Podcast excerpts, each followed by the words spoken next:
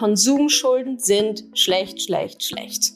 Wollen wir nicht haben, nicht machen, wollen wir so schnell wie möglich loswerden. Das wollen wir nicht. Also das Schlimmste, das Teuerste, was ihr machen könnt, ist in den Dispo zu rutschen. Ja, die Banken bieten das natürlich an, 2000 Euro Dispo, aber das ist so unglaublich teuer. Also von 7% bis 17% ist da alles drin. 17% Zinsen für ein scheiß Fernseher.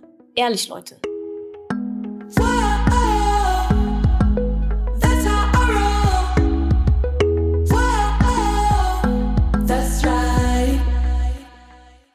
Salü, ihr Podcast-Pennies. Hier ist Gesa, Social Media Managerin bei Madame Money Penny. Wir haben euch gefragt, über welche Themen ihr gerne mehr lernen würdet. Eure sehr deutliche Antwort? Tipps, um im Alltag die eigenen Finanzen noch besser im Griff zu haben. Deshalb haben wir euch Tipps und Tricks rund um die Themen Sparen, Schulden und Einkommenssteigerung aus den letzten sieben Jahren Madame Money Penny herausgesucht und in dieser Podcast-Folge zusammengefasst. Das bekommst du konkret. Elf handfeste Tools, die dir dabei helfen zu sparen, was du tun kannst, wenn du denkst, ich kann nicht sparen, welche Unterschiede es zwischen Schulden gibt und ob sie dich davon abhalten sollten, dein Geld zu investieren, welche Wege es gibt, um als Angestellte, als Selbstständige, als Investorin oder Unternehmerin dein Einkommen zu steigern. Alle Tipps sind Mitschnitte aus unterschiedlichen Podcast-Formaten. Deshalb kann es sein, dass an einigen Stellen konkrete Situationen angesprochen werden. Alle Tipps sind aber allgemeingültig und relevant für jede von euch. Eine Frage, die recht häufig kam im Vorfeld. Ich kann nicht sparen, was soll ich tun? ich gebe am Anfang des Monats zu viel Geld aus. Hast du Tipps zur Vermeidung? Habe ich. Ich habe Tipps zur Vermeidung. Also erstmal, ähm, wenn die Frage ist, ich gebe zu viel Geld aus, was heißt denn genau zu viel und wofür? Da würde ich erstmal reinschauen. Zu viel, zu wenig ist immer, ist immer relativ relativ, ist sehr relativ. Das heißt, meine Empfehlung an der Stelle ist, setzt euch ein vernünftiges Ziel.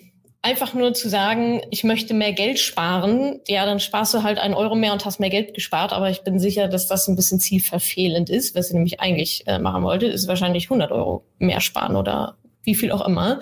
Also schaut genau, wa warum, ja, also worauf spart ihr hin?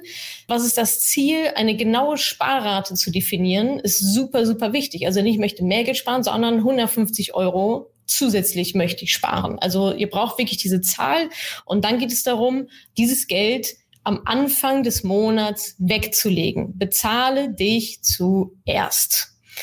Am ersten des Monats gehen diese, geht diese Sparrate 100, 200 Euro, wie viel auch immer das bei euch ist, geht per Dauerauftrag. Das ist dann alles so eingerichtet bei euch im Girokonto, geht per Dauerauftrag wups, erstmal weg. Erstmal egal wohin, Hauptsache weg. Auf irgendein Tagesgeldkonto, auf irgendein anderes Girokonto, egal. Idealerweise könnte ich es dann natürlich weiterverwerten zum Investieren. Das ist natürlich noch besser. Idealerweise dann direkt in den Sparplan oder was auch immer. Aber setzt euch ein konkretes Ziel und am Anfang des Monats. Nicht am Ende des Monats sparen, was übrig bleibt. Das äh, hat noch nie funktioniert, ist vielleicht hier auch das Problem die Frage lautet ja, ich gebe am Anfang des Monats zu viel Geld aus. Ja, dann spar doch erstmal deine Sparrate weg, dann kannst du den Rest auch verhökern. Ist egal. Und wenn das dann immer noch nicht klappt, dann ist es im Endeffekt eine Mindset-Frage.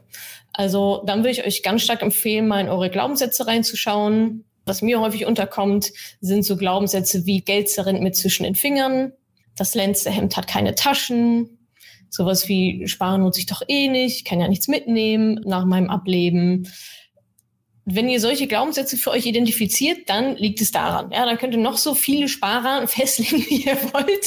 Etwas in euch wird sich dagegen sträuben.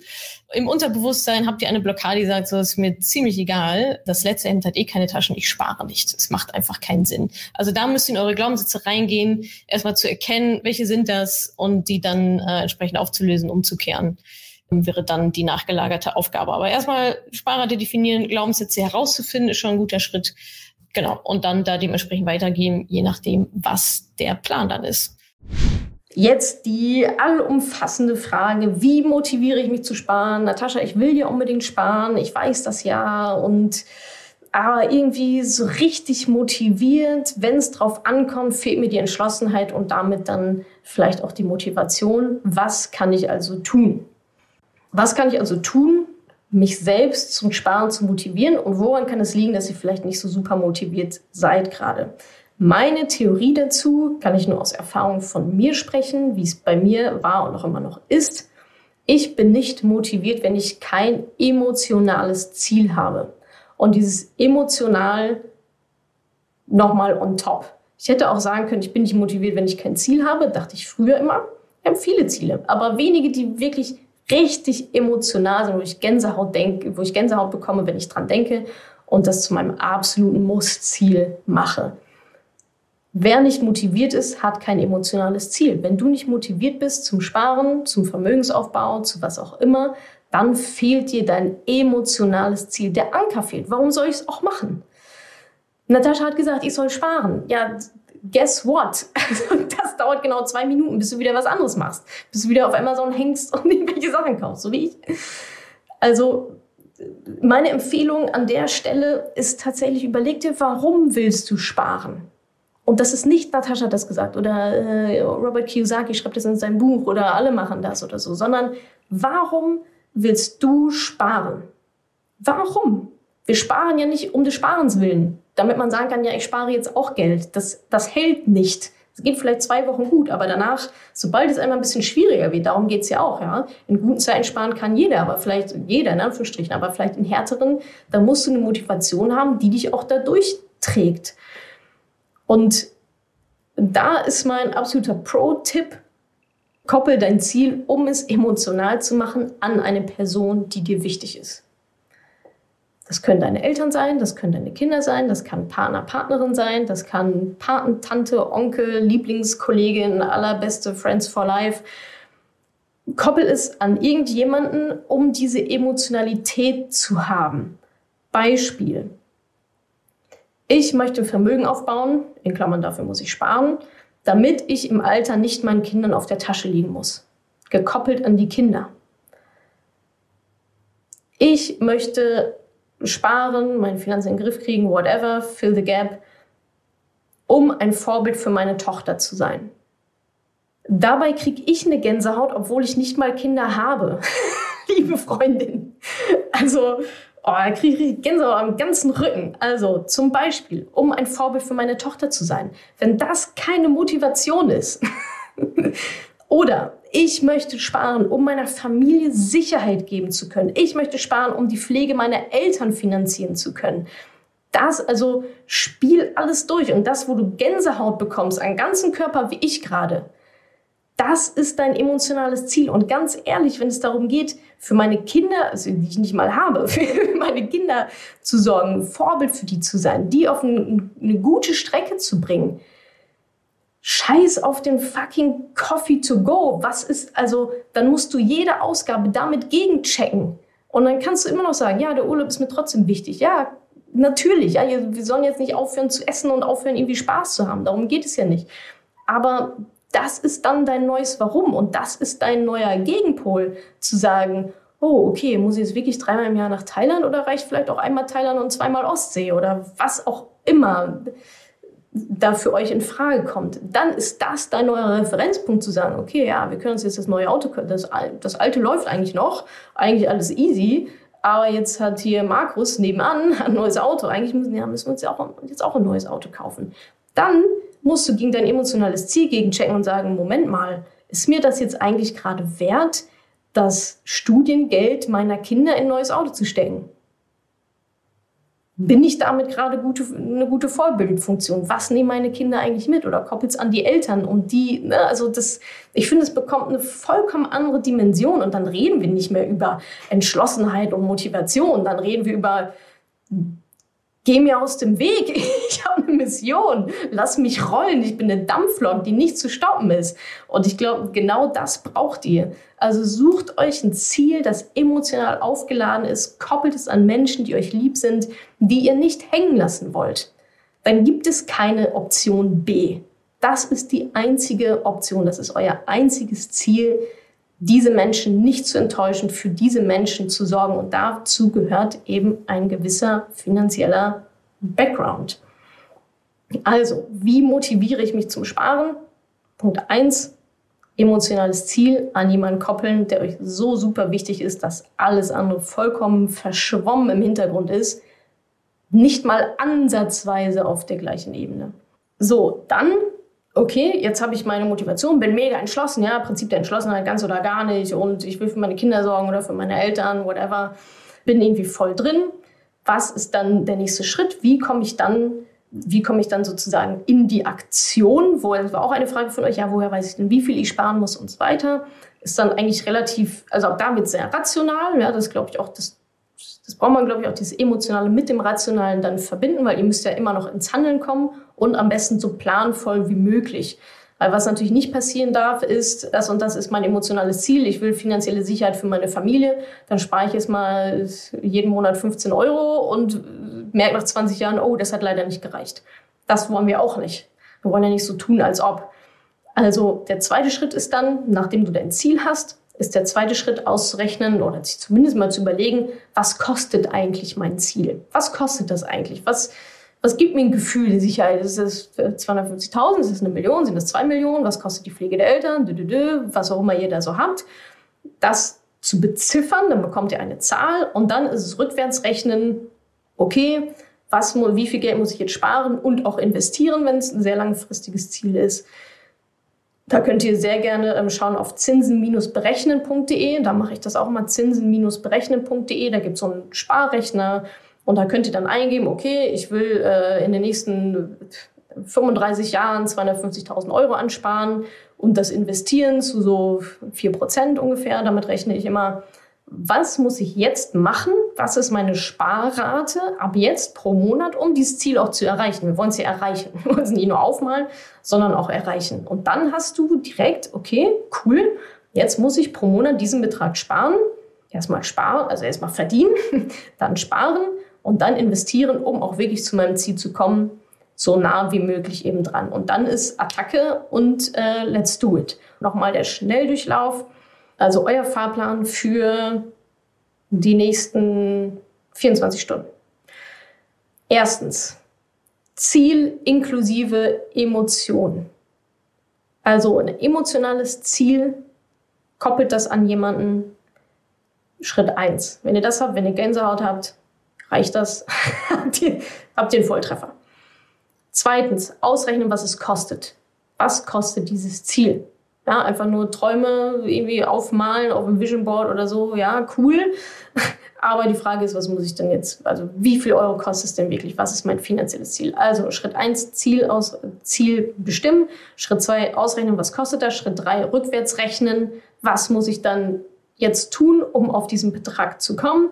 Daraus ergibt sich dann eure Sparrate. Dann habt ihr eine Sparrate, auf die ihr kommen müsst. Entweder ihr sagt, oh, easy peasy oder, oh Gott, wie soll ich das denn irgendwie hinbekommen? Ähm, oder es ist irgendwie so im Mittelfeld. Dann ist der nächste Schritt, müsst ihr irgendwie gucken, wie ihr jetzt an diese Kohle kommt. Ja? Haushaltsbuch führen, immer noch, für drei Monate. Haushaltsbuch führen für drei Monate. Ich sag mal, das sind so vielleicht zwei Minuten am Tag. Das bekommt ihr durchaus hin. Macht euch einen festen Zeitslot. Immer, meinetwegen, bevor ihr ins Bett geht, schreibt, tickert ihr noch kurz in eure App oder Zettel und Zettel und Stift, whatever, Haushaltsbuch führen. Dann das Haushaltsbuch macht es vielleicht sogar am besten in der Excel. Weil da habt ihr dann schön in der Übersicht. Der nächste Schritt ist ja, wir wollen nicht nur die Einnahmen und Ausgaben fest, die Ausgaben festlegen und die Einnahmen natürlich auch, sondern wir wollen wissen, wo ist denn Sparpotenzial. Dafür müssen wir das sehen, die einzelnen Posten. Das heißt, wir wollen jetzt im nächsten Schritt ja das optimieren. Ja, bis jetzt ist nichts übrig geblieben oder zu wenig. Das heißt, wo ist noch Sparpotenzial? Deswegen führt ihr das Haushaltsbuch, dass ihr das alles aufschreibt. Dann geht es nämlich daran, die Fixkosten zu optimieren. Was sind die Fixkosten? Und wo kann ich was runterschrauben? Ja, das sind die Millionäre, die sagen, oh, mein, äh, meine Telefongebühr ist aber um 13 Cent hochgegangen, da kündige ich jetzt. Das sind Fixkosten. Fixkosten, die jeden Monat oder periodisch irgendwelche Versicherungen und so weiter immer gleich anfallen. Das ist das beste Sparpotenzial, weil mit einer Änderung spart ihr immer. Ab da immer wieder den gleichen Betrag Geld. Fixkosten optimieren, dann variable Kosten optimieren. Ja, challenged euch jetzt gerade in dieser Krise, was brauche ich eigentlich wirklich, was war mir vielleicht gar nicht so wichtig, wo habe ich nur versucht, jemanden zu beeindrucken. Und dann ist natürlich der letzte Punkt, das könnt ihr jetzt alles innerhalb von ein paar Stunden eigentlich machen, zumindest das Setup machen. Dann wird es natürlich nochmal interessant beim Einnahmen steigern. Darüber können wir aber dann äh, separat nochmal sprechen, wenn ihr alle soweit seid. Also, das ist der Fahrplan. Schritt 1, Ziel inklusive ähm, Emotionen. Schritt 2, was kostet das? Betrag bestimmen. Schritt 3, rückwärts rechnen. Ergebnis daraus ist meine Sparrate pro Monat und die ich dann idealerweise auch investiere. Schritt 4, Haushaltsbuch führen für ungefähr drei Monate. Schritt 5, Fixkosten optimieren. Schritt 6, variable Kosten optimieren. Schritt 7, überlegen, wie kann ich meine Einnahmen steigern. Ihr könnt ja nur das sparen, was ihr einnehmt. Also der Anfangspunkt ist bei mir immer und auch, auch in meinem äh, Programm ist immer der Status quo. Ne? Also das ist immer das Einfachste, weil dafür muss ich jetzt erstmal nichts großartig wissen oder niemand anderes fragen, sondern erstmal eine Übersicht zu verschaffen. Also es ist eigentlich eine, eine Liste, was habe ich, was habe ich an Vermögen, was habe ich an Schulden, wie ist die Tendenz? Bin ich verschuldet, habe ich mehr Vermögen, dazu zählen dann auch so Immobilien und so weiter. Also kann man wirklich alles mal aufschreiben, was man so hat, alle Versicherungen damit rein. Und dann hat man zumindest mal einen klaren Cut und sieht, ah, okay, ach, ich habe ja doch, ach, hier ist ja noch ein Mietskautionskonto und da habe ich ja noch einen Bausparer und so. Und bei vielen mhm. ist der Effekt so, ach, ich bin ja gar nicht so schlecht aufgestellt, wie ich dachte. Und das ist dann natürlich immer ein schönes Momentum, was da freigesetzt wird. Also wirklich bei sich anzufangen und aus diesem Gefühl, ja, ich habe da so ein schwammiges Gefühl, das mal wirklich zu übertragen in Zahlen, in eine Tabelle. Sehr gerne natürlich auch Haushaltsbuch, ja, also um wirklich mal zu wissen, nicht, Dieses ja, klassische glaub, von früher? Gut hin. Ja, meinetwegen, egal. Ne? Es gibt ja, es gibt auch Haushaltsbuch-Apps mittlerweile. Ich, also bei mir ist das eine Excel-Liste. Ja, ja, da schreibe ich einfach das rein, raus, kann mir das so Schreibst du dann jedes Bonbon, was du kaufst, da rein? Also muss man alles schreiben, alle variablen Kosten oder gibst du Posten, die man da, wo man das drunter bucht? Ja, Genau, es gibt ja. ja, die fixen Fixkosten, sowas wie Miete und eben die Versicherungen und so weiter. Und dann gibt es eben auch die variablen Geschichten wie das Bonbon oder Coffee to go oder so mhm. weiter.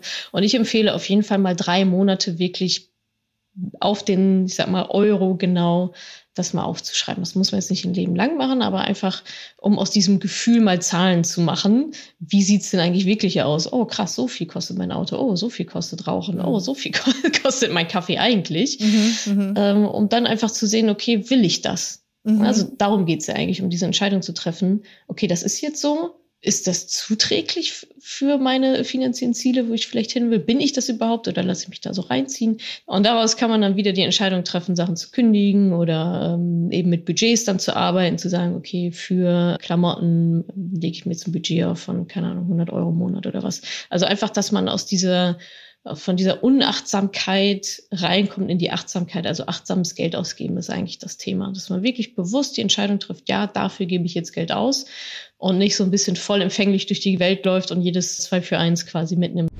Also die Hardcore-Methode ist die Umschlagmethode. Ja, du setzt dir ein Budget und sagst jetzt 200 Euro pro Monat oder was auch immer oder ein Gesamtbudget von x tausend Euro, packst das in den Umschlag und nimmst immer das Bargeld raus zum Bezahlen, wenn es irgendwas für diesen Posten gibt, ob es jetzt Baby ist oder Kino oder whatever, Zeitschriften, was auch immer da eure Herausforderung ist. Und wenn der Umschlag leer ist, ist er halt leer boom, gibt's halt nichts mehr. Wird erst nächsten Monat wieder aufgefüllt mit dem monatlichen Budget. Soweit, so gut. Ich habe euch ja noch versprochen, jetzt kommen noch ein paar Hacks, sechs Hacks, um genauer zu sein.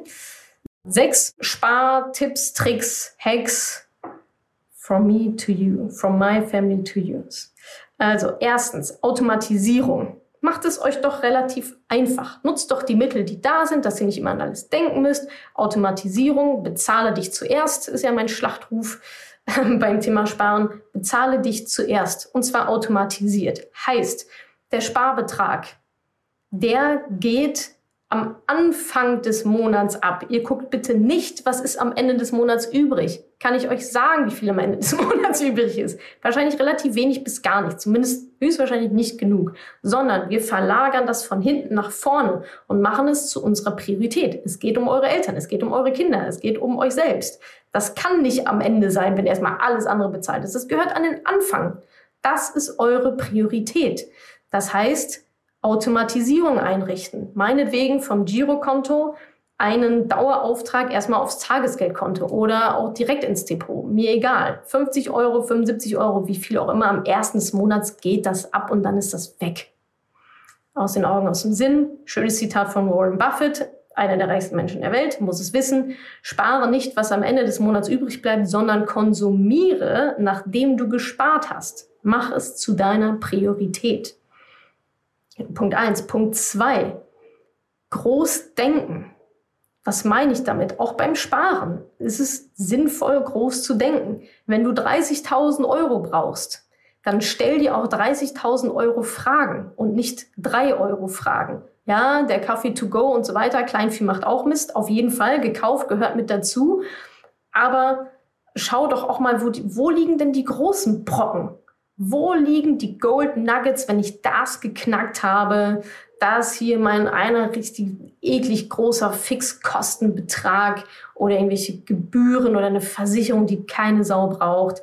Wo liegen die Gold Nuggets, wo du sagst, boah, das macht jetzt, das ist geil. Das hat jetzt echt einen riesengroßen Unterschied gemacht. Beispiele. Gehaltserhöhung, Tagessatz erhöhen, Zinsen verhandeln von irgendwelchen Krediten, irgendwelchen Schulden, die ihr habt, Zinsen verhandeln. Kosten von Versicherungen, Kosten von Fonds, Kosten von aktiven Fonds. Ja, PS beispielsweise. Das können im Laufe eures Lebens zig Zehntausende von Euro sein. Das macht einen Unterschied, ob ich die ganze Zeit zwei, drei, vier, fünf Prozent abdrücke an irgendeinen Vermögensverwalter, keine Ahnung, was er eigentlich macht den ganzen Tag, oder ob ich das in ETFs umschichte und selber mache. Also das ist so ein Gold Nugget zu sagen, boah, jetzt habe ich ja schon so und so viel tausend Euro reingesteckt. Okay, scheiß drauf. Aber wenn ich das jetzt die nächsten 20 Jahre noch weitermache, sind das nochmal so und so viel zigtausend Euro, bin ich denn des Wahnsinns. Also solche Sachen meine ich, ja. Oder wenn ich schon investiert, die Asset Allocation nochmal, ist das alles, bin ich vielleicht zu, habe ich zu viel Sicherheit oder zu viel Risiko? Also das sind alles so Sachen, da liegen, da liegen die großen, da liegen die großen Geschichten, die großen Veränderungen. Und auch nochmal Pro-Tipp an der Stelle, Einnahmen steigern, Gehaltserhöhung und so weiter, ja. Aber dann muss das natürlich auch gespart werden. Wir wollen nicht eine Gehaltserhöhung und dann verpufft das Ganze wieder. Ich würde sagen, von jeder Gehaltserhöhung oder Mehreinnahmen 50 Prozent sparen. Vorher seid ihr auch ohne ausgekommen. Und es sind nur 50 Prozent, sind nicht mal 100 Prozent. 100 Prozent, also je mehr, desto besser, aber 50 Prozent mindestens ab jetzt von jeder Einnahmensteigerung sparen. Das wäre schon mal echt, das wäre, glaube ich, schon mal cool. Also Schritt eins Automatisierung bezahle ich zuerst, Sparbetrag am Anfang. Schritt zwei Großdenken, stell dir die 30.000 Euro Fragen. Schritt drei hatten wir schon von Natalie, glaube ich, war es Sachen verkaufen. Sachen verkaufen. Einfach mal alles raus, eBay Kleinanzeigen, whatever. Da kommen teilweise echt große Beträge zusammen, die schon mal ein gutes Startkapital sind. Vielleicht ist das schon mal die Hälfte des Notgroschens oder ein gutes Anfangskapital zum Investieren. Einfach mal Sachen verkaufen, die ihr sowieso nicht braucht. Viertens, jeder kennt, denke ich, diese Impulskäufe. Oh ja, mir ging es nicht so gut. Oh ja, mir ging es so gut. Oh, ich hatte so viel zu tun. Oh, ich hatte Langeweile. also es gibt ja immer Gründe, um Sachen zu kaufen. Auch als Impulskäufe. 30 Tage ruhen lassen. Schreibt, auf, schreibt euch auf, was ihr gerne hättet, von dem ihr denkt, dass ihr es gerne hättet. Lasst es 30 Tage ruhen und schaut dann mal, ob ihr es nach 30 Tagen auch immer noch braucht oder ob es eigentlich ein Impulskauf gewesen wäre. Ich glaube, da geht relativ viel Geld verloren in so Impulskäufen. 5 Euro Spar-Challenge ist Tipp Nummer 5 praktischerweise. 5 Euro Spar-Challenge. Das hat bis jetzt in der Community super gut funktioniert. Alle 5-Euro-Scheine oder 2 Euro oder 1 Euro, was auch immer. Aber bekommt da so eine Regel rein, so eine Regelmäßigkeit. Immer wenn euch was in die Finger kommt, 5-Euro-Schein wegsparen, wegsparen, wegsparen. Dann ist das schon, dann ist das quasi ein menschlicher Automatismus hier bei euch im Kopf, ah, 5-Euro-Schein, okay, weg. Und ihr werdet euch wundern und teilweise auch verfluchen, wie viele 5-Euro-Scheine ihr auf einmal bekommt. Das Universum ist auf eurer Seite. ihr bekommt dann nur noch 5-Euro-Scheine. Das war Tipp Nummer 5. Tipp Nummer 6, Buddy-System. Ja, Accountability, macht es doch mit jemandem zusammen. Unterhaltet euch doch mal über Geld und helft euch doch, eure Ziele zu erreichen und euch auch accountable zu halten. Also euch jemand anderes gegenüber auch zu verpflichten, der das dann auch mitmacht und challenge euch und sagt, okay, das ist unser Sparziel jetzt, das ist unser Sparziel jetzt. Und dann telefoniert ihr meinetwegen einmal die Woche und sagt, hast du ein Sparziel erreicht? Oh, nee, habe ich nicht. Warum denn? Das ist unangenehm. Soll es auch sein. Ja, und von der Person kriegt ihr dann auch zumindest mal eine virtuelle Backpfeife oder ihr müsst euch dafür rechtfertigen. Also davon hatte ich sehr, sehr viel. Deswegen ist es auch große, großes Teil meines Mentoring-Programms beispielsweise immer zu zweit machen oder zu dritt, zu viert, umso besser. Aber finde jemanden in deinem Umfeld, der sagt, cool, habe ich Bock drauf, bin ich dabei. Und dann geht ihr da gemeinsam durch. Und wenn einer mal einen Hänger hat, dann zieht die andere euch dann raus. Das war also Schritt Nummer sechs. Buddy-System. Ich hoffe, ihr habt einige Anregungen zum Thema Sparen für euch mitgenommen. Aber was, wenn du noch Schulden hast? Genau darum geht es als nächstes. Was sind gute und was sind schlechte Schulden? Und musst du erst alle Schulden abbauen, bevor du investierst? Schauen wir uns mal an, was sind gute Schulden? Ich hatte ja gesagt, es gibt gute Schulden und es gibt schlechte Schulden. Gute Schulden, da denken vielleicht manche, oh, was soll denn das sein, gute Schulden? Natascha sagt doch immer, Schulden sind schlecht, hat sie doch jetzt gerade in zehn Minuten von berichtet. Stimmt auch in gewisser Maßen. Dennoch gibt es sogenannte gute Schulden, die dir beim Vermögensaufbau helfen. Beispielsweise Klassiker Immobilie. Ja, bei einer Immobilie macht es selten Sinn, die Cash zu bezahlen, sondern da nimmt man einen Kredit dafür auf. Man macht also Schulden. Aber wenn das alles gut geplant ist, wenn das alles gut finanziert ist, sind es in dem Sinne gute Schulden, weil diese Schulden, dieser Kredit dir hilft, ein Vermögen aufzubauen. Irgendwann gehört das Ding dir und du holst dir da die Hilfe von der Bank, verdienst quasi noch mit, mit dem Geld anderer Leute, ja, mit dem Geld der Bank verdienst du noch und, oder baust du noch dein Vermögen auf. Das heißt, das sind in Anführungsstrichen gute Schulden. Im Gegensatz dazu, ja, wenn wir jetzt mal über Aktien reden, keine Bank der Welt wird dir einen Kredit geben, um in Aktien zu investieren. Weiß nicht genau warum, warum die Immobilie da immer noch so einen höheren Stellenwert hat. Aber das mal so als Vergleich. Aber alles zum Vermögensaufbau. Aber ja, nochmal einen Schritt zurück. Bitcoins mal schnell irgendwie Kredit aufnehmen, äh, rein in Dispo, Bitcoins. Nee, das hat nichts mit Vermögensaufbau zu tun. Das ist so ein bisschen, zumindest jetzt, vor zehn Jahren hätte es noch was damit zu tun gehabt, jetzt nicht mehr, jetzt ist so get rich quick. Das machen wir nicht. Also, Vermögensaufbau, Immobilien beispielsweise würde ich jetzt mal als gute Schulden zählen. Was haben wir noch? Schulden, um in dich zu investieren, Bildung. Beispielsweise Studienkredit, von der KfW zum Beispiel oder BAföG. Diese Schulden sind erstmal sehr, sehr günstig. Das ist billiges Geld, das ist günstiges Geld. Und auch da helfen sie dir wieder Vermögen aufzubauen, und zwar dein Humankapital. Du investierst in dem Moment in dich selber. Und dafür ist es auf jeden Fall besser, Schulden aufzunehmen, Kredit aufzunehmen, als es halt nicht zu tun. Wir reden jetzt mal nicht darüber, wie sinnvoll manche Studiengänge sind, aber mal so ganz generell vom Mindset her, Gute Schulden helfen dir dabei, ein Vermögen aufzubauen, entweder beispielsweise Vermögenswerte wie Immobilien oder was euch da sonst noch sein, für irgendwelche Gemälde oder so, wenn ihr euch krass damit auskennt. Und eben Investitionen ins Humankapital in euch selber. Das ist ja was, was ich immer wieder runterbete. Spart bitte nicht an euch selber, an eurer Bildung. Ich habe gerade gestern wieder ein ganz kurzes Video nur von Warren Buffett gesehen und da wurde er gefragt, er saß mit Jay-Z in so einer kleinen Runde und er wurde gefragt, Herr Buffett, was ist denn so die beste Investition? Und dann sagt er einfach nur, in your talent. Damit meint jetzt nicht Talent, wie wir das auf Deutsch direkt übersetzen würden, sondern in dich selber, in deine Ressourcen, in dein Wissen, in dein Mindset, in deine Einstellung, in dein Netzwerk. Also einer der reichsten Männer der Welt sagt, die Nummer eins Investition ist halt in dich selber. Und dafür kann man dann auch mal Schulden aufnehmen, wie zum Beispiel BAföG meinetwegen. Nochmal einen Schritt zurück zur Immobilie. Da komme ich auch immer gerne so das Eigenheim und so weiter. Ja, alles, alles in Ordnung. Aber auch da schaut da drauf, nicht, ja, Natascha hat gesagt, Immobilie, heidi ho, let's go. Schaut bitte auch bei einer Immobilie da drauf, wie viel Haus könnt ihr euch leisten? Ja, also bei Schulden ist ja auch immer das Thema, kann ich mir das leisten oder nicht? Wie viel kann ich mir leisten? Also da so die Grenze einfach nicht zu überschreiten. Und gerade beim Eigenheim, das ist natürlich sehr emotional auch. Ich sage immer, Eigenheim ist eigentlich eine Lifestyle-Entscheidung. Da wird es dann gerne mal so, ja, also eigentlich wollten wir so 300.000 ausgeben. Aber hier ist es irgendwie noch mit Balkon und noch die große Küche. Und ja, nehmen wir noch ein Kinderzimmer mehr dazu. Und schwupps ist man auf einmal bei 650. Da nur so ein bisschen nochmal, möchte ich noch ein bisschen mal so die Achtsamkeit schärfen, auch bei Immobilien schaut da wirklich drauf, wie viel kann ich mir leisten, wie, wie viel brauche ich auch wirklich ins Eigenheim. Also ich habe da schon Leute gesehen, die stellen sich da einen Palast und haben keine Ahnung, wie sie das abbezahlen sollen oder sind einfach auf die nächsten 80 Jahre verschuldet, so ungefähr. Das so nochmal so als, als Disclaimer. Also gute Schulden sind Kredite beispielsweise, die euch dabei helfen, Vermögen aufzubauen, inklusive Humankapital, also Investitionen in euch selber. Gute Schulden. Was sind schlechte Schulden? Alles andere. Alles andere.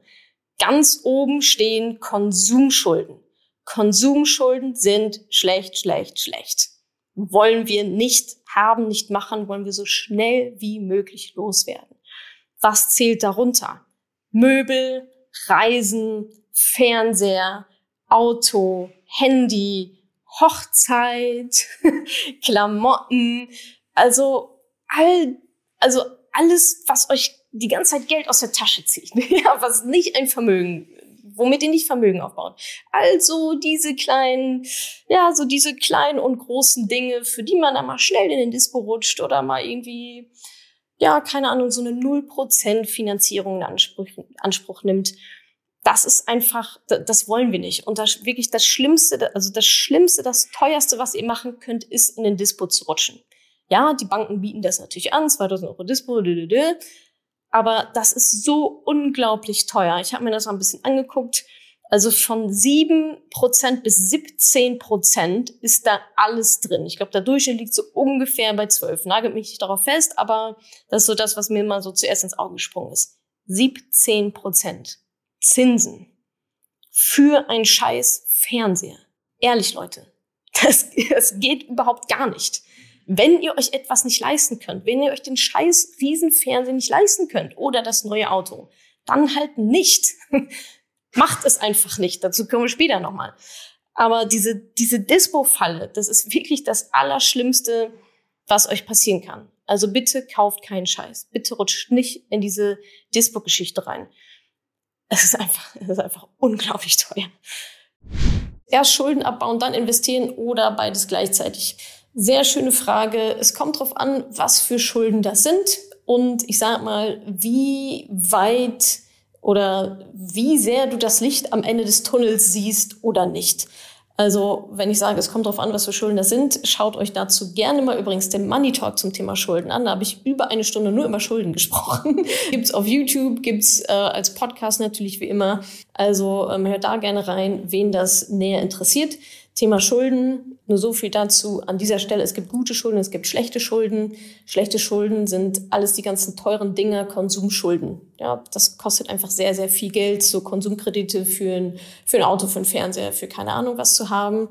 Das ist einfach sehr, sehr teuer, wohingegen gute Schulden, sowas wie äh, ein Kredit für, für eine Immobilie, ja, die zahlt ihr auch 50 Jahre ab. Also da braucht ihr nicht 50 Jahre warten, bis die Immobilie abbezahlt ist. Da braucht ihr auch nicht mehr anfangen zu investieren. Also schlechte Schulden abbauen, Notgroschen aufbauen, investieren. Wenn Licht am Ende des Tunnels ist und ihr sagt, okay, das ist alles total safe, ich habe hier meine Rate, da meine Rate und jetzt habe ich auch noch, keine Ahnung, ein paar Euro über, pro Monat, um auch noch zu investieren. Dann könnt ihr auch das machen. Aber Schuldenabbau hat Vorrang. Ich meine, sowas wie BAföG-Schulden oder so, scheiß drauf, die sind relativ günstig. Da könnt ihr dann auch schon währenddessen anfangen, euer Geld zu investieren. Also irgendwann muss man ja anfangen. Und wie gesagt, wenn ihr 40 Jahre ein Haus abbezahlt, was glaube ich so ungefähr der Durchschnitt ist, dann wartet ihr natürlich nicht darauf, bis ihr 85 seid und äh, das Haus endlich mal abbezahlt habt, sondern da fangt ihr dann natürlich parallel an.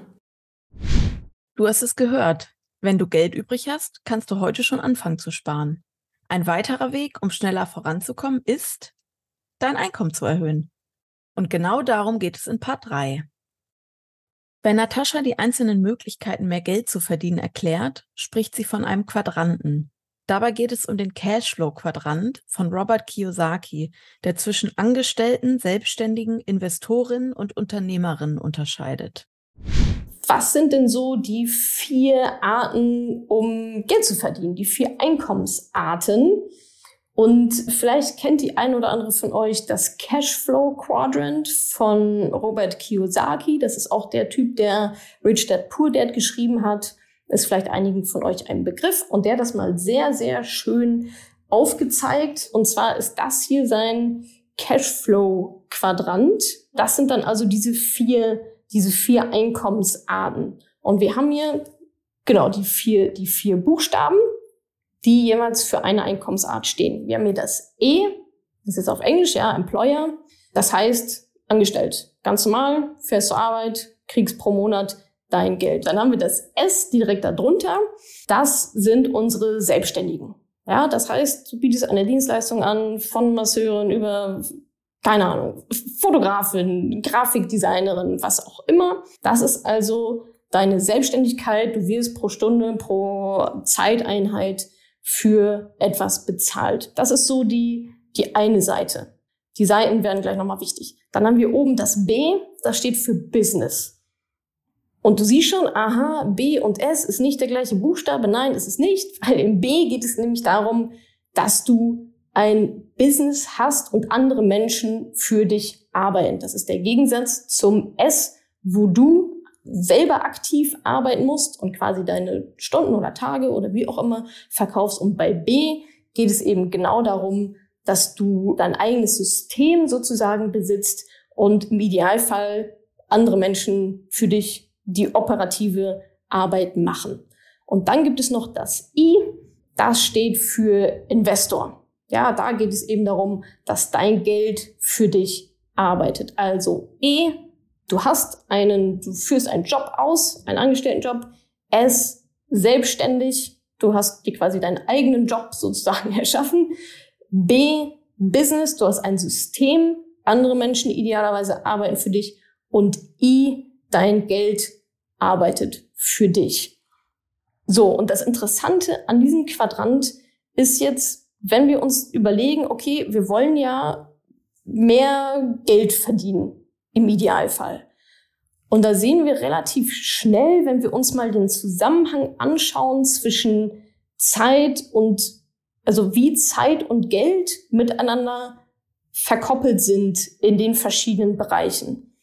Wenn wir uns mal den Employer angucken, die Angestellte, ja, da ist relativ wenig Spielraum. Also du wirst da pro Monat quasi bezahlt. Wenn du mehr Geld verdienen willst, musst du zum Beispiel eine Gehaltserhöhung erwirken, wie auch immer, gehen wir später nochmal drauf ein. Das heißt, da ist also Zeit und Geld sind da sehr eng, also eigentlich unzertrennbar miteinander verzahnt.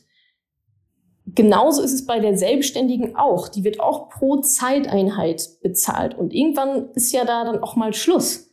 Ja, also in der Theorie sind es 24 Stunden am Tag, in der Praxis wahrscheinlich acht Stunden oder teilweise vielleicht auch mal zehn, wenn ihr total hasselt. Aber irgendwann ist ja dann auch mal wieder vorbei. Ja, also hier geht es einfach darum, dass der Geldverdienst und Zeit sehr eng miteinander verknüpft sind. Also da fehlt quasi ein großer Hebel, nämlich die Zeit, den Zeithebel, um das Einkommen zu erhöhen. Anders ist es beim Business. Ja, da verkaufe ich ja nicht meine Zeit, sondern da verkaufe ich im Idealfall Produkte. E-Books, Online-Kurse, Kugelschreiber, was auch immer. Das heißt, da ist die Zeit sehr, sehr sekundär, weil also ich kann auch in einer Stunde eine Million Kugelschreiber verkaufen.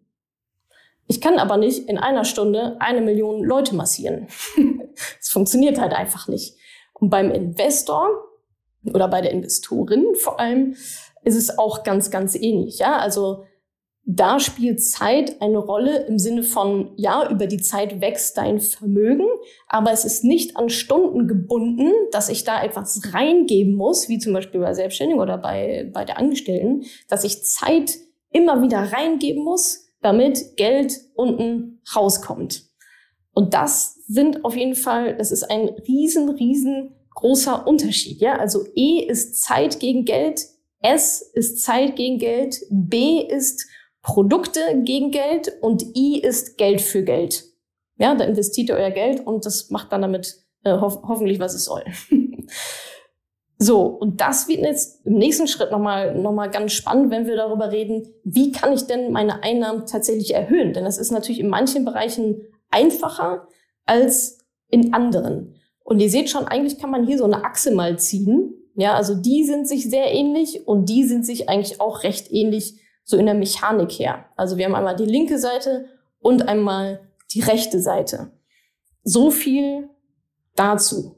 Ja, lass das mal sacken, dass es auf jeden Fall Unterschiede gibt, wie man Geld verdienen kann und was auch so die, die zeitliche Rolle, die die Zeit da spielt. Also jetzt wissen wir erstmal, okay, wie kann man denn, wie sind die verschiedenen vier Einkommens, Einkommensarten? Die kann man natürlich auch wild miteinander kombinieren, gehen wir, gehen wir nachher auch nochmal drauf ein. Und jetzt geht es eben darum, im nächsten Schritt, gut, cool, verstanden, aber wie kann ich denn jetzt meine, meine Einnahmen wirklich steigern? Und auch da würde ich ganz gerne erstmal bei der, bei der Basis sozusagen anfangen, bevor wir in die Operative gehen, kommt immer erstmal die Strategie. Und auch da Einnahmen zu steigern, auch da muss ich leider wieder beim Mindset ansetzen. Das ist, also, und das geht dann einfach nichts. Also, wenn du nicht die Einstellung hast, wenn du selber nicht daran glaubst, dann wird es auch kein anderer tun und dann wird es halt auch einfach nichts werden. Ja, wenn, wenn du auch deinen Wert nicht siehst, wie willst du dann andere davon überzeugen, dass du diesen Wert hast? Egal ob angestellt, egal ob Business, egal ob selbstständig. Wenn du deinen Wert nicht siehst, wie sollen es andere machen? Wie willst du dich da irgendwie auch nur ansatzweise gut positionieren und verkaufen? Also wenn du keine ich sag mal, förderliche Einstellung, positive Einstellung zu Geld hast, die dich nicht limitiert, sondern wenn du eine Einstellung hast, die dich limitiert, steckt ja schon im Wort. Ja, dann setzt du dir selber dein eigenes Limit und dann ist auch vollkommen egal, was außenrum passiert. Es wird nicht bei dir ankommen. Du wirst es auch nicht annehmen. Du wirst es nicht, du wirst es einfach nicht bekommen, weil du weil du innerlich dazu gar nicht bereit bist, dieses Geld oder dieses Vermögen, was auch immer, zu empfangen sozusagen du wirst dir dann einfach Placke, also selbst im Weg stehen. Ja, vielleicht kennst du dieses Gefühl. Ich habe das zwischendurch auch mal so, wenn man sich so, naja, warum klappt das denn eigentlich nicht? Alles ist doch eigentlich, eigentlich ist doch die, die Zutaten liegen doch auf dem Tisch, aber man steht sich dann irgendwie so ein bisschen selbst im Weg und es klappt halt einfach irgendwie nicht so richtig. Und das hat auch natürlich sehr, sehr viel mit deiner Einstellung dann, mit deinem Mindset zu tun. Also du musst Geld schon positiv sehen, du musst schon auch den Wert in dir selber sehen, du musst es wollen, du musst auch daran glauben, dass du es verdienst. Da sind wir dann beim Wert. Ohne das, ohne das klappt das einfach nicht. Ja, und wenn ihr sagt, ja, da habe ich irgendwie noch Potenzial, wie, wie kann ich das machen? Du musst an deinem Mindset arbeiten. Ganz einfach an deinem Money-Mindset arbeiten. Google das, äh, schau dir YouTube-Videos an, ganz egal. Zieh dir positive Sachen rein, schau mal, wen, wen du bei Instagram, bei Facebook so folgst, welche Podcasts du so hörst. Das hat, das ganze Umfeld hat einen sehr, sehr großen Einfluss auf dein Money-Mindset. Und da lohnt es sich definitiv mal reinzugehen. Also das ist so deine innerliche Basis. Und dann Punkt zwei der Basis. Du musst einen Mehrwert schaffen. Das ist immer die, also das ist immer meine Antwort auf die Frage, wie kann ich mehr Geld verdienen? Da musst du einen höheren Mehrwert schaffen. Ja, du wirst bezahlt, wenn du einen Mehrwert lieferst. je höher dieser Mehrwert ist, egal ob angestellt, egal ob selbstständig, egal ob Business, dann wirst du auch dementsprechend bezahlt. Ja? Also was ist der Mehrwert, den du dem Markt oder der Welt lieferst? Und wie kannst du den steigern? Wie auch immer, ja. Der Kreativität sind da keine Grenzen gesetzt. Aber es geht einfach darum, du musst einen enormen Mehrwert liefern, um enorm viel Geld zu verdienen. Das ist ja irgendwie ganz klar. Und natürlich gibt es da gewisse Unterschiede. Also überleg dir, wie kann ich für meinen Arbeitgeber beispielsweise oder für meine Kunden, für meine Direktendkunden, für meine B2B-Kunden, was auch immer, für meine Lieferanten, keine Ahnung, wie kann ich da einen höheren Mehrwert liefern und wenn du da was gefunden hast, wo ein guter Market Fit ist, wo dein Produkt zu dem Markt passt, zu der Nachfrage passt, wo du wirklich einen Mehrwert, also es gibt niemanden da draußen, der einen super krassen Mehrwert liefert und dafür nicht bezahlt wird. So, kann sein, vielleicht hast du irgendwie das mega geile Produkt, aber du erzählst niemandem davon, ja, vermarktest dich nicht, dann hat das aber auch keinen Mehrwert, das Produkt. So, das ist ja dann natürlich die Kombination. Also das mal abspeichern, Mehrwert liefern. Erst geben, erst geben, erst liefern, erst Mehrwert liefern, dann nehmen. Das ist etwas, woran ich auch sehr stark glaube. Erst geben, dann nehmen, erst geben, dann nehmen. Ist auch gut fürs Karma und auch generell ja, erstmal in Vorleistung gehen, erstmal geben und dann nehmen. Dann wirst du schon auch bekommen. Ja, also daran musst du dann auch ein bisschen vertrauen. Es, es wird dann schon kommen. Ja, also auch nicht so hart agro dem Geld hinterherrennen. Das, das bringt eigentlich auch nichts. Konzentriere dich auf deinen Mehrwert. Konzentriere dich darauf, dass du Probleme löst. Ja, das ist eigentlich die Übersetzung von Mehrwert. Ja, Menschen haben Probleme, Firmen haben Probleme, Zeitprobleme, Produktionsprobleme, also wir haben alle Milliarden von Problemen. Und wenn du das löst, wenn du eines dieser Probleme löst, dann werden dir Menschen dafür auch Geld bezahlen. Und das ist dann dein Mehrwert, den du lieferst. Und so bekommst du dann auch die Kohle. Genau, löse Probleme, egal ob selbstständig oder angestellt. Ja, auch als Angestellte löst du Probleme, sonst würdest du da ja nicht angestellt sein. Also wenn das wenn die Firma, wenn dein, dein Arbeitgeber kein Problem zu lösen hätte, bräuchte er dich ja auch gar nicht. Ja? Also da gibt es, da gibt es auf jeden Fall etwas, was deine Aufgabe ist. Wie kannst du da quasi noch mehr Mehrwert on top legen? Also das mal so als Basis. Wie kannst du deine Einnahmen steigern? Mindset, du musst erstmal selber dafür bereit sein. Punkt eins. Und Punkt zwei, liefere einen Mehrwert. Das ist, ohne das geht halt nichts. Und jetzt schauen wir uns mal, gehen wir mal wieder in unsere klitzekleinen süßen Quadranten hier und schauen uns nochmal an, was bedeutet denn jetzt mehr Geld verdienen in den einzelnen Quadranten? Ja, also welchen Spielraum habe ich da? Die sind natürlich sehr unterschiedlich, diese Quadranten. Also wenn wir uns nochmal äh, die Angestellte angucken, ja, da geht es eigentlich, also ja, Mehrwert liefern, das nehmen wir jetzt mal als Basis, ja, du lieferst einen super guten Mehrwert und dein Unternehmen ist mega happy, dass, dass sie dich haben die einzige Schraube, die du da ja hast, ist eben dein Gehalt. Ganz logisch, ja. Das ist ja, was anderes gibt's ja nicht. Zeit haben wir ja gesagt. Also auch wenn du die doppelte Zeit arbeitest, verdienst du nicht das Doppelte automatisch, sondern dein Arbeitgeber sagt immer noch ja oder nein. Und da musst du dann eben an dein Gehalt ran. Und wie kann ich mehr Gehalt verdienen? Indem ich das verhandle. so. Und ich habe mich sehr intensiv damit beschäftigt, auch mit Frauen und Männern und so weiter. Oh, und Leute, die Statistiken wollt ihr gar nicht wissen. Ja, also über die Hälfte der Frauen haben noch nie in ihrem Leben ihr Gehalt verhandelt. Why? Warum? um Gottes Willen. Und dann gibt es aber auch wieder welche, auch irgendwie gar nicht so ein geringer Prozentsatz, äh, auch Frauen und Männer, beide ähnlich, äh, die sagen, ja, ich verhandle mein Gehalt jedes Jahr. Und da denkt man sich, okay, also es gibt die Fraktion, die verhandeln ihr Gehalt jedes verdammte Jahr. Und dann gibt es die Fraktion, die haben die letzten 50 Jahre Gehalt nicht einmal verhandelt. Und diese Diskrepanz finde ich irgendwie so krass zwischen denen, die anscheinend total so, ja, ja, natürlich verdiene ich, verhandle ich jedes Jahr mein Gehalt. Also ich werde ja auch besser und ich gehe auch in Vorleistungen und so weiter. Und zwischen denen, die sagen, oh nee, traut mich nicht, will ich mich nicht, weil viele wissen, glaube ich, auch gar nicht, dass Gehalt auch verhandelbar ist, gerade vielleicht auch Berufseinsteigerinnen. Also ja, guckt, guckt da wirklich, also dass ihr euer Gehalt ordentlich verhandelt. Ja, als Berufseinsteigerin genauso wie ihr seid schon im Unternehmen und ja, habt, die, habt das letzte Jahr nicht euer Gehalt verhandelt oder die letzten zwei, drei, vier, fünf Jahre. Ja, um Gottes Willen, setzt euch hin, lernt, wie es funktioniert. Da, also ganz, ganz wichtig, also die Vorbereitung ist halt einfach das A und O. Ohne Vorbereitung, das habe ich früher auch mal gemacht, ja, äh, Chef, ich hätte ganz gerne mehr Geld. Der sagt, ach nö, pff, kein Bock. Ja gut, danke fürs Gespräch. Ich gehe dann mal wieder zurück an die Arbeit. So läuft es, wenn man nicht vorbereitet ist. Ja, man lässt sich von Totschlagargumenten irgendwie unterbuttern und fühlt sich einfach sehr, sehr, sehr, sehr doof dabei. Deswegen bereitet euch vernünftig vor auf so eine Gehaltsverhandlung. Ja, also das ist also 80 Prozent, wenn ich, ich würde fast sagen 90 Prozent des Verhandlungserfolgs ist wirklich die Vorbereitung. Investiert da die Stunden, die Wochen, um das vernünftig hinzubekommen. Gehalt verhandeln ist dann natürlich die eine Möglichkeit. Die andere Möglichkeit ist, höhere Positionen anzunehmen, mehr Verantwortung. Mehr Verantwortung heißt im Idealfall auch mehr Mehrwert.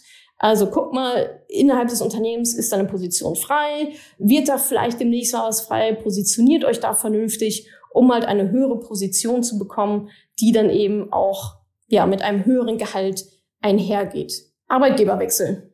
Auch ein Thema. Ja, wenn ihr sagt, oh shit, ich habe die letzten äh, 300 Jahre mein Gehalt nicht verhandelt, wird es natürlich immer schwieriger, dann da hochzukommen und zu sagen, oh, jetzt hätte ich gerne das Fünffache, weil ich habe sie die letzten 13 Jahre verpasst. Das funktioniert natürlich auch nicht so richtig. Manchmal oder ich glaube relativ oft ist es dann, also die großen Gehaltssprung zu machen, könnte eben auch bedeuten, den Arbeitgeber zu wechseln damit kann man sich ja auch mal irgendwie anfreunden. Wie gesagt, also Gehalt ist da die Schraube, Zeit ist keine Komponente. Du kannst auch doppelt so viel arbeiten, du wirst nicht automatisch mehr Geld verdienen. Also, das war unser E. Welche Möglichkeiten habt ihr da, mehr Geld zu verdienen? Übers Gehalt. Nehmen wir uns mal das S vor, unsere Selbstständigen. Die haben natürlich ein bisschen mehr Spielraum, aber eigentlich auch nicht so richtig viel. eigentlich auch nicht so richtig viel mehr. Da geht es natürlich da ist es dann nicht das Gehalt, worum es geht, da ist kein festes Gehalt, aber ja auch, ich sag mal, ein regelmäßiges Einkommen, was eben durch die Dienstleistung dann eingespült wird. Da ist das Thema auch verhandeln. Ja, wie könnt ihr eure Einnahmen steigern als Selbstständige? Verhandeln, höhere Tagessätze, höhere Stundensätze und rein da. Tagessätze, Stundensätze verhandeln, höhere verlangen. Ich sage nicht, dass das ja immer an den Mehrwert gekoppelt ist. Nicht rausgehen sagen, ich mache jetzt mal das Zehnfache, weil Natascha hat gesagt, sondern erst geben, dann nehmen und dann bekommt ihr es aber auch, wenn ihr wirklich den Mehrwert liefert. Aber ihr müsst auch proaktiv das angehen. Manchmal habe ich das Gefühl, dass gerade wir Frauen, und ich schließe mich da total mit ein, äh, zumindest früher, als ich auch noch angestellt war, ja, es wird schon jemand auf mich zukommen. Selten. Selten wird jemand auf euch zukommen und euch sagen, ich würde gerne mehr zahlen. Ja, das ist eure Verantwortung. Sowohl als Angestellte als auch als Selbstständige und für die anderen Quadranten natürlich auch. Ja, ihr wollt mehr Geld haben. Get your shit together. Kümmere dich drum, wie du mehr Geld bekommst, wie du das vernünftig verhandelst. So, dann hast du natürlich als Selbstständige, wenn wir in dem Quadrant bleiben, auch noch die Möglichkeit, beispielsweise mehr oder andere Dienstleistungen anzubieten in einem höherpreisigen Segment. Wenn du sagst, ah, für die Dienstleistung als Fotografin ist einfach nur der Stundenlohn, den ich da bekomme, mehr ist da einfach nicht drin in dem Markt, dann wäre es natürlich vielleicht eine Alternative, das, das Spektrum vielleicht zu erweitern, ja, die Dienstleistung zu erweitern oder ähm, eine andere Zielgruppe zu erschließen, die vielleicht irgendwie mehr Kohle hat oder ein paar Zusatz-Add-ons mit anzubieten, um, ich sag mal so, den Warenkorb eines Kunden zu erhöhen, dass er dann mehr Geld bezahlt, weil er auch mehr oder andere Dienstleistungen doch noch mit dazu bekommt. Auch da ist da natürlich auch die Zeit unsere Grenze. Ja, also schon, wie vorhin schon gesagt, Mehr als 24 Stunden ist halt nicht drin. Das heißt, Zeit ist da keine Komponente. Du kannst nur über die Einnahmen pro Zeiteinheit dann tatsächlich gehen, um deine Einnahmen zu steigern. So, da gibt's bestimmt noch, also ne, ein bisschen mal kreativ sein, Produktpalette, Dienstleistungspalette, anpassen, anbieten, analysieren, welche Dienstleistung wird eigentlich am meisten nachgefragt und welche vielleicht irgendwie weniger und sich dann auf die eine konzentrieren. Also da, ihr seid ja für euch selbst verantwortlich und äh, sicherlich auch sehr, sehr, sehr kreativ bei solchen Dingen. So, dann äh, gehen wir mal auf unser I ein, ja, die Investoren. Worüber bekommen wir da Geld? Das heißt, was ist da unser Hebel zur Steigerung? Mehr Rendite. Da geht es jetzt zum Beispiel darum, ja, aus Aktien, ETFs, was auch immer ja an der Börse so für Schundluder, Schindluder treibt, da mehr Rendite zu bekommen oder eben auch durch Immobilieninvestitionen, was auch immer. Ja, also da geht es, also da mehr Cash zu bekommen, ist eben über die Rendite. Also entweder über die Rendite dessen, was ihr schon habt, oder da auch wieder eine Verbreiterung. Da gibt's eigentlich ja zwei Hebel. Einmal in der Quantität mehr zu investieren. Ja, also dafür müsst ihr aber natürlich auch mehr Einkommen haben und mehr sparen, um dann mehr investieren zu können, um dann die Rendite ja in absoluten Zahlen dann zu vermehren.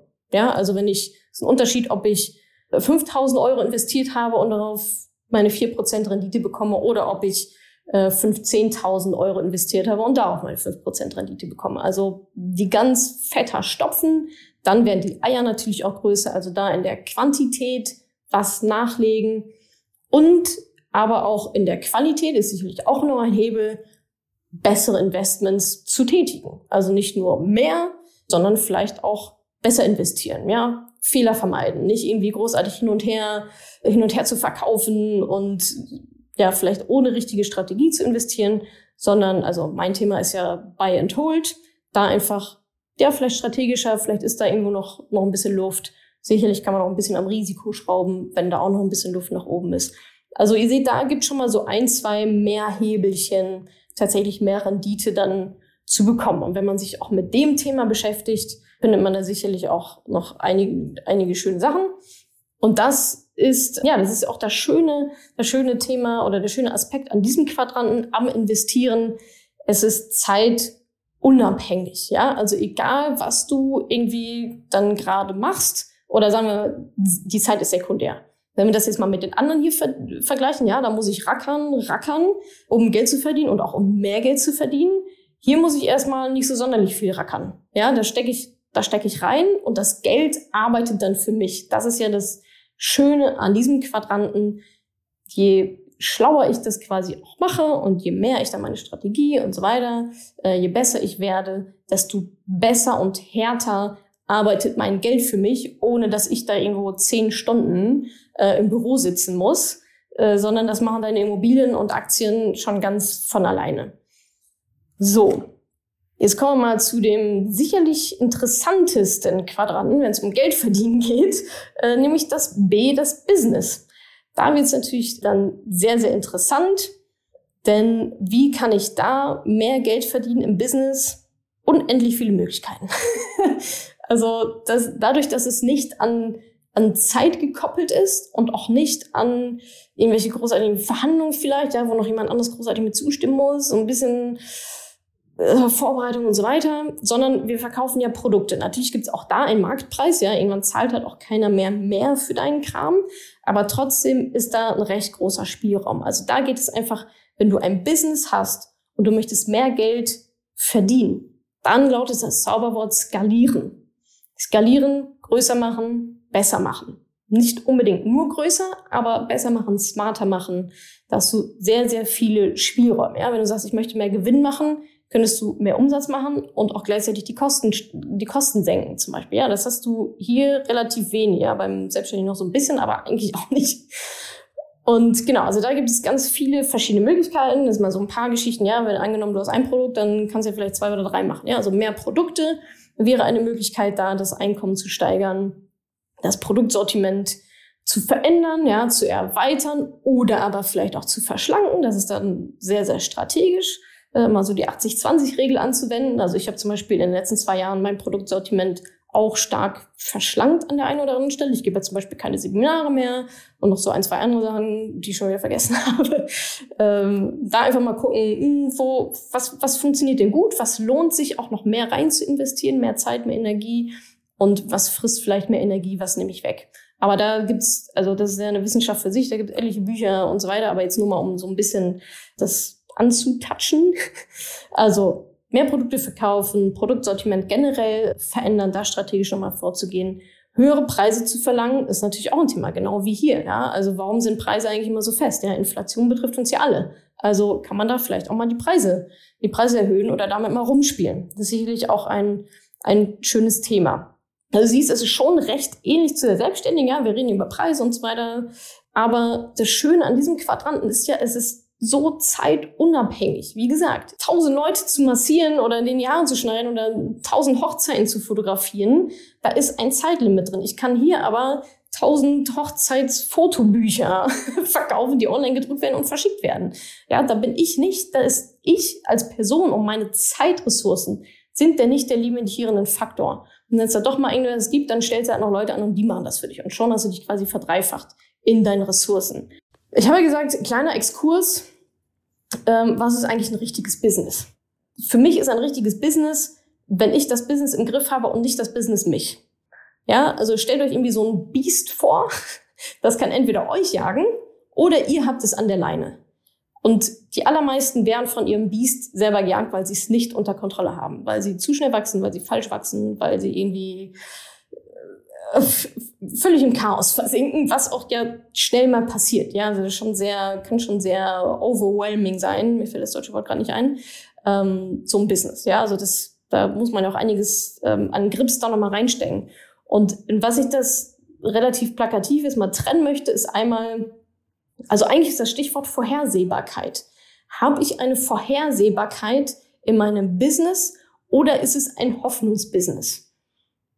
Heißt, also das heißt folgendes, ja, Hoffnungsbusiness, Hoffnungsmarketing ist so ein bisschen, naja, ich habe jetzt hier meinen Blog und ich habe jetzt ein E-Book geschrieben und ich hoffe jetzt mal, dass heute jemand auf meinen Blog kommt und das E-Book kauft und ich damit dann Geld verdiene. Also null, ähm, null Vorhersehbarkeit. Du hast es nicht in der Hand. Wenn du deine Einkünfte hier nicht in der Hand hast, jetzt mal unabhängig vom Marktgeschehen, ja, es kann immer sein, dass ein eine Konkurrenz kommt oder der Markt einbricht oder was auch immer. Da, das gehört auch mit dazu, da muss man dann darauf reagieren oder idealerweise das schon antizipieren. Aber wenn du hier, wenn du Produkte hast und mal hast du das Einkommen, mal hast du das Einkommen, mal hast du gar kein Einkommen, kannst das auch überhaupt nicht steuern, hast keinerlei Steuerungsinstrumente an der Hand, weil du sie nicht kennst, weil sie nicht funktionieren, dann ist das ein Hoffnungsbusiness. Und das ist Stress, ja, dann mach lieber das. weil da bist du dann erstmal safe. Aber hier immer rumzuhampeln und sich zu überlegen, oh ja, oh Mann, ey, jetzt müssten aber noch mal drei Leute mein E-Book kaufen, weil sonst wird's knapp. Das ist ein Hoffnungsbusiness, das ist kein richtiges funktionierendes Business. Das heißt, das Gegenteil davon wollen wir haben. Ja, wir wollen ein vorhersehbares Business. Das ist ein System. Und Systeme bedeutet, ich packe oben etwas rein und es kommt unten etwas raus. Mehr. Mehr als ich oben reinpacke muss und wieder rauskommen. Ansonsten ist sowieso totaler Scheiß. so, und diese, Vorhersehbarkeit, diese Vorhersehbarkeit, die brauchst du dann natürlich. Ja, wenn ich X tue, passiert Y. Wenn ich Y tue, passiert Z. Ja, das ist ein System, das in sich funktioniert. Nicht immer wie geschmiert, das ist mir schon klar. Aber so der Grund, der, die Grundbasis, ja, muss mal da sein, dass du dieses, dieses Biest, dieses B für Biest, dass du das unter Kontrolle hast. So, und wenn du das hast, dann hast du meines Erachtens ein richtiges Business. Alles andere ist ähm, eigentlich Glück und Hoffnung sozusagen. So, das war's auch schon mit unseren Impulsen zu den Themen Sparen, Schulden und Einkommenssteigerung. Was hat dich ganz besonders angesprochen? Lass es uns gerne in den Kommentaren wissen. Falls du in das ein oder andere Thema tiefer einsteigen möchtest, wir haben euch die Money Talks, aus denen die Impulse stammen, in den Shownotes verlinkt. Danke, dass du diese Podcast-Folge angehört hast. Wenn du noch mehr Tipps, Tricks und Inspiration möchtest, folge mir doch einfach auf Instagram und auf Facebook. Dort gibt es übrigens auch regelmäßige Live-Events mit mir. Und außerdem in der Madame Moneypenny Facebook-Gruppe, in der nur Frauen zugelassen sind, kannst du all deine Fragen loswerden. Also, folg mir gerne auf Instagram und auf Facebook und komm unbedingt in die Ladies Only Madame Moneypenny Facebook-Gruppe. Wir sehen uns dort. Ich freue mich auf dich.